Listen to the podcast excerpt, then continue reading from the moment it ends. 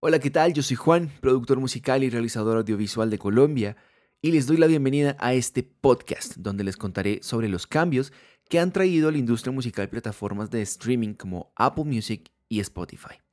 La idea de estos podcasts es que pueda compartirles conocimiento y experiencias. Recuerden que pueden seguirme en Instagram como arroba guion bajo yo Juan guion bajo, donde podrán escribirme, ver nuevos lanzamientos y aprender un montón. Además subo memes de vez en cuando para hacerlos reír. Ahora, sin más preámbulos, así suena el podcast.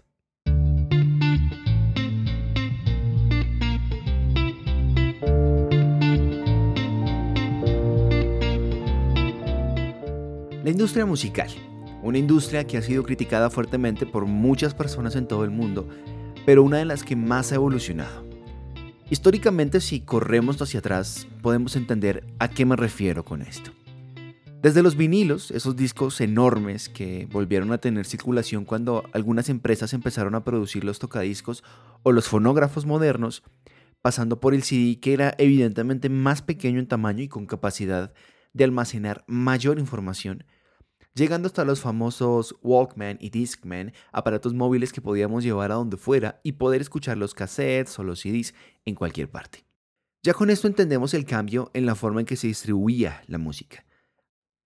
Hay un momento clave en la industria musical que revolucionó al 100% la forma en que escuchábamos música. Apareció un hombre nacido en San Francisco en 1955 que conmocionó al mundo al introducir al mercado el, iPod, el primer reproductor de audio digital diseñado por Apple y que además era portátil.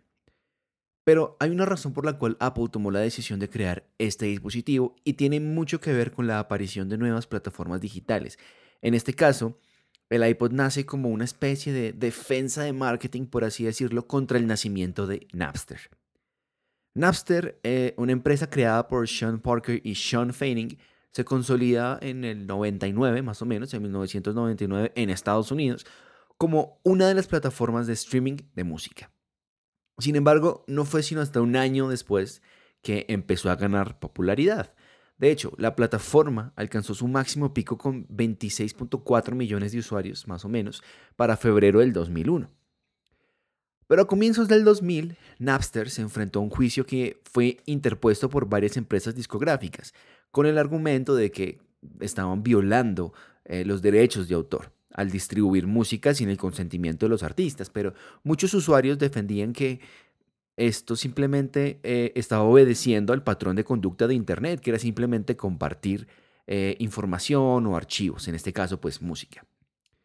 Muchos de estos usuarios se mostraron inconformes con el juicio y argumentaron que lo único que podían conseguir cerrando Napster era que los millones de usuarios que tenía la plataforma migraran a otras plataformas de streaming. Y de hecho, eso fue exactamente lo que pasó. Muchos de nosotros crecimos con los sucesores de Napster, por ejemplo.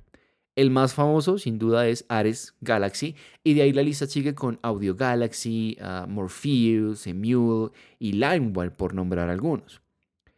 A Napster no le fue tan bien, porque en julio del 2001, por órdenes de un juez, los servidores de Napster dejaron de funcionar con el argumento de que Napster violaba los derechos de autor. Lo que tuvo que hacer Napster fue pagarle a las empresas discográficas cerca de 26 millones de dólares por daños y no felices con esto otros 10 millones de dólares por futuras licencias. Es decir, Napster terminó pagando cerca de 36 millones de dólares.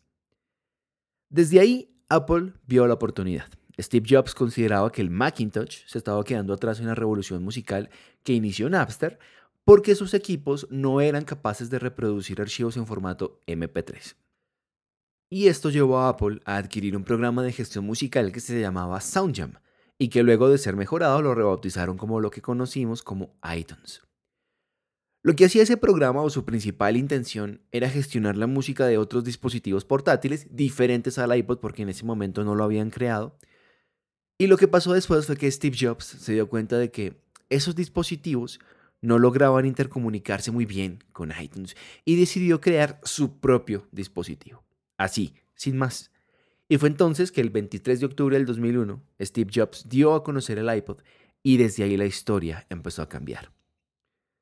Los grandes avances tecnológicos, no solo en la industria musical, sino a nivel global, han requerido un proceso de adaptación por parte de las empresas, de las sociedades, de las personas.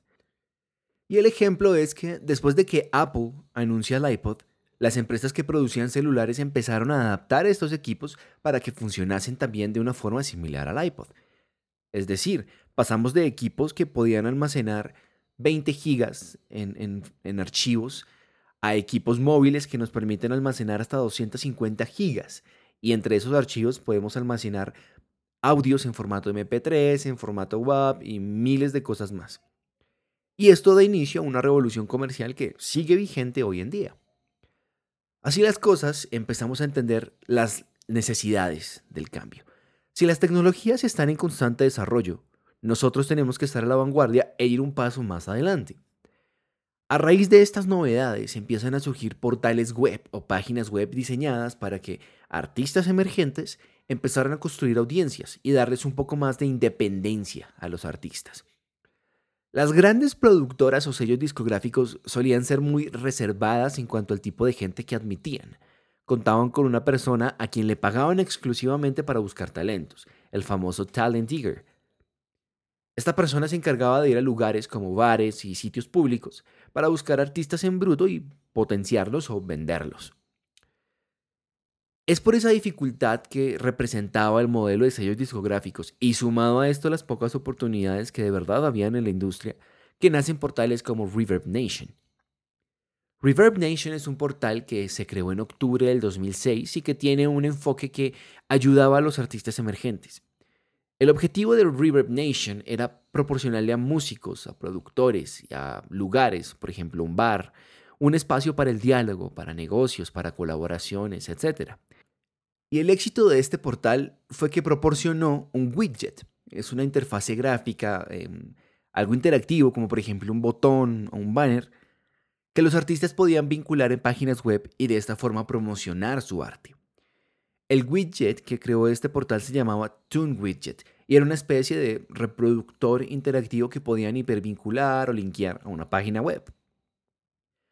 A cambio, Reverb Nation les ofrecía a los artistas estadísticas métricas basadas en cuatro parámetros, el alcance, la influencia, el acceso y la frescura. Y los catalogaban una lista de los 100 mejores de cada género. A este portal luego se le juntan otros como por ejemplo SoundCloud.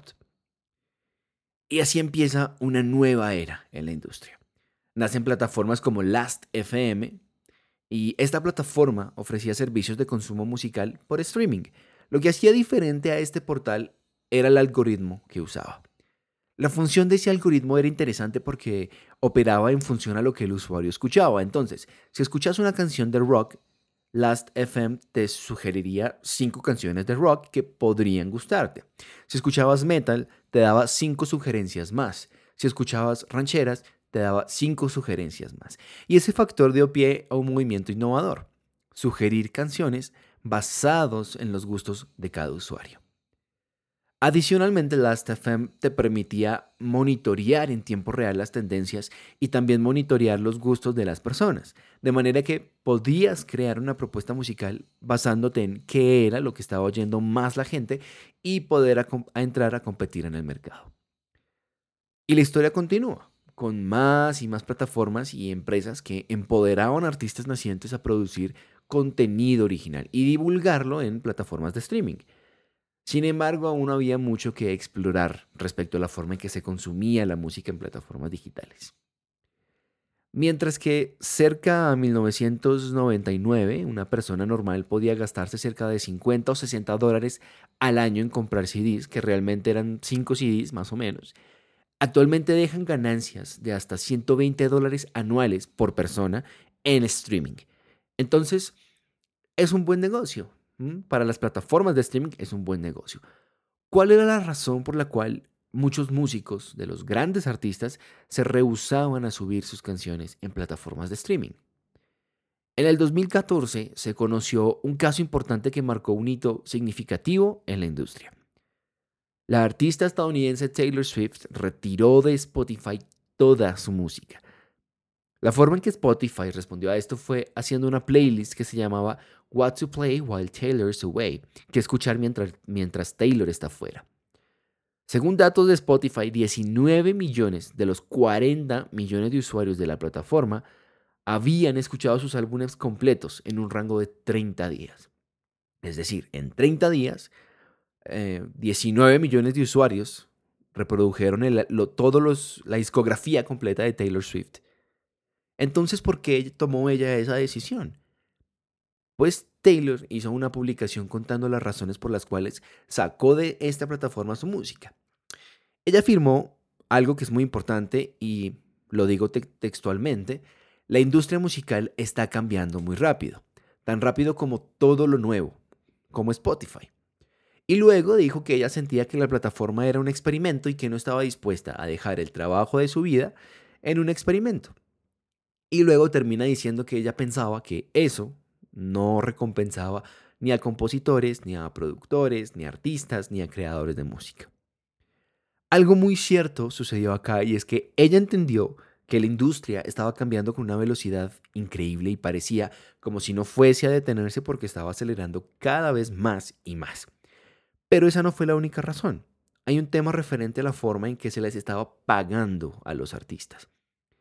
La principal diferencia que tenían iTunes y Spotify era que en Spotify tú pagas una suscripción y tenías acceso a una biblioteca digital que parecía que no tenía fin, mientras que en iTunes debías comprar o bien una canción o el álbum completo para poder reproducirlo. Y de esta forma de negocio cambió un comportamiento importante y es que la gente dejó de comprar CDs y migró a comprar canciones para tener los archivos digitales en la biblioteca personal de iTunes o en sus computadores.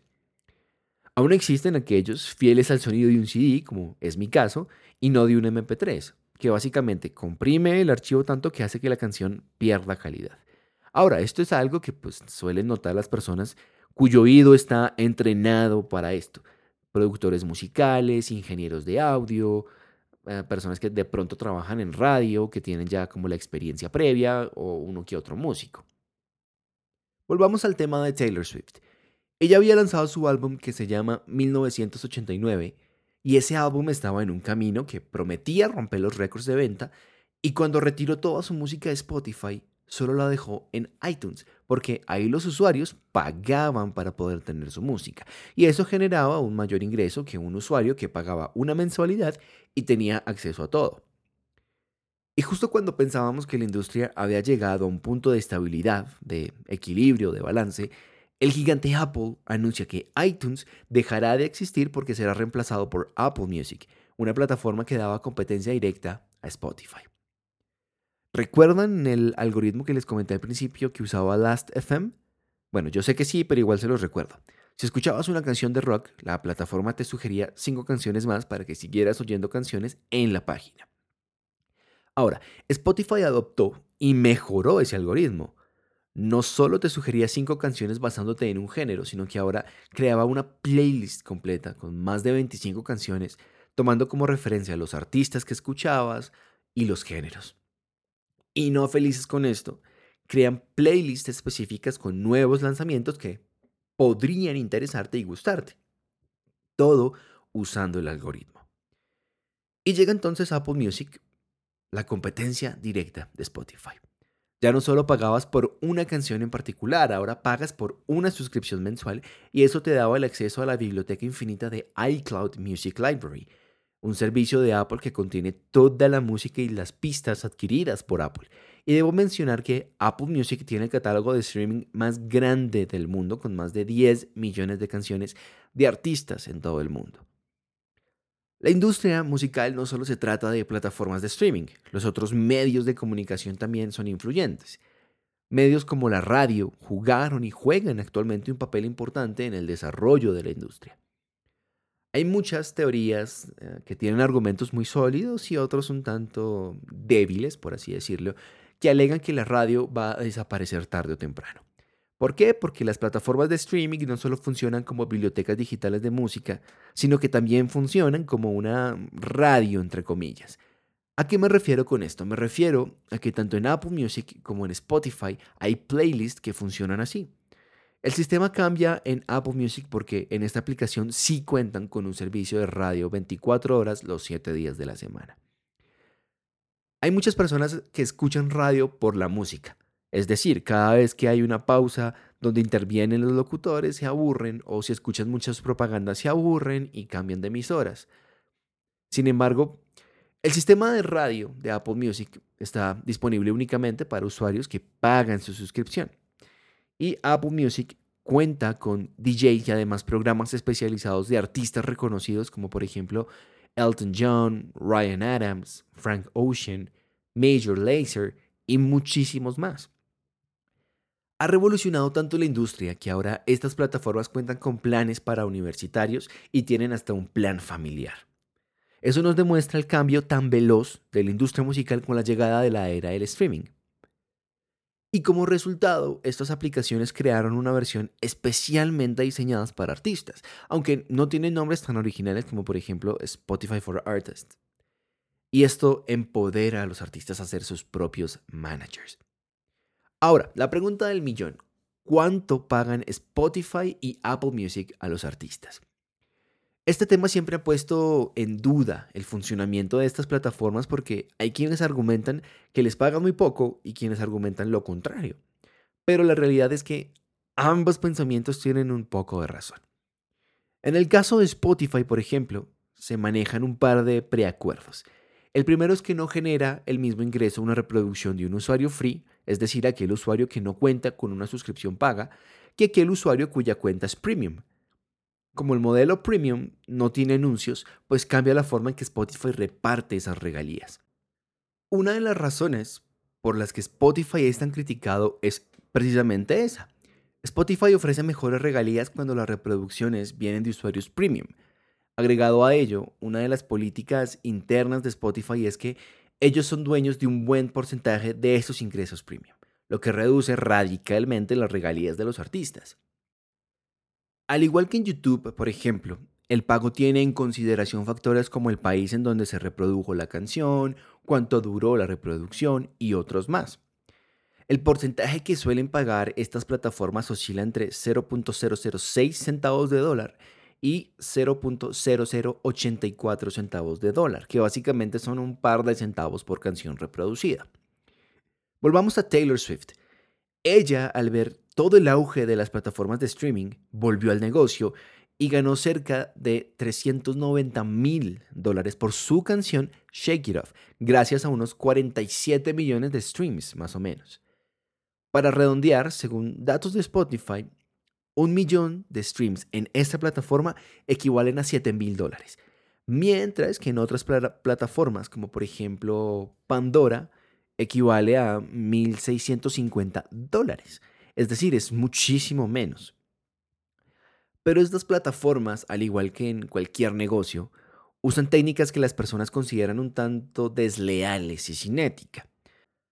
Se conoció el caso de Apple Music, que en una jugada comercial le pagó a Chance the Rapper, uno de los raperos más importantes, 500 mil dólares para que su música estuviese exclusivamente en su plataforma por un tiempo de dos semanas.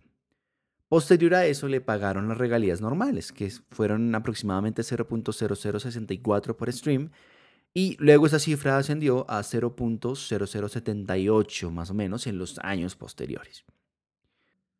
Si bien es cierto que la aparición de nuevas plataformas de streaming han contribuido al desarrollo de la industria musical, también en cierta medida son causantes de su declive. La era del streaming más la era de lo digital han traído a la mesa un factor que es la inmediatez.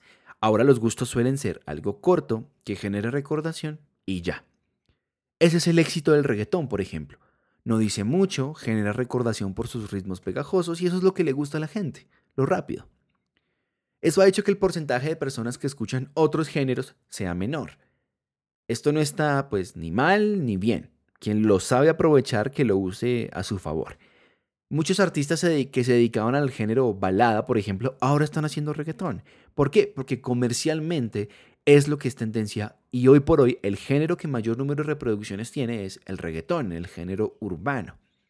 Ahora, hay canciones dentro de este género que son interesantes, eh, que tienen como una vibra interesante, que es lo que las hace comerciales. Pero pues hay otras que ya entran en otros temas de debate porque puede ser pueden ser un poco agresivas o pueden em, rebajar a la mujer. Mm, en fin, tienen un sinnúmero de cosas que podrían abrir debate. Antes el éxito se medía en cuántos CDs vendió el artista. Ahora no solo se tiene acceso a esa información, sino que gracias a la era del streaming tenemos acceso a métricas más puntuales como por ejemplo el número de reproducciones por canción o por álbum, en qué país nos escuchan más, cuántas veces lo compartieron, en qué plataformas lo compartieron y muchas, muchas métricas más. Y ya saben que con un millón de reproducciones en Spotify pueden comprarse 7 iPhones 11 o viajar por todo el mundo. Y hasta aquí el podcast de hoy. Si te gustó, por favor, compártelo con tus amigos, con tu familia y, por qué no, en tus redes sociales. Recuerden seguirme en Instagram como arroba guion bajo yo Juan guion bajo y nos oímos en un próximo podcast. No dejen de escuchar el próximo podcast, donde compartiré con ustedes los 5 tips para hacer un podcast exitoso y que puedan también crear sus propios podcasts, aprender a monetizarlos y subirlos a plataformas digitales como Spotify y Apple Music.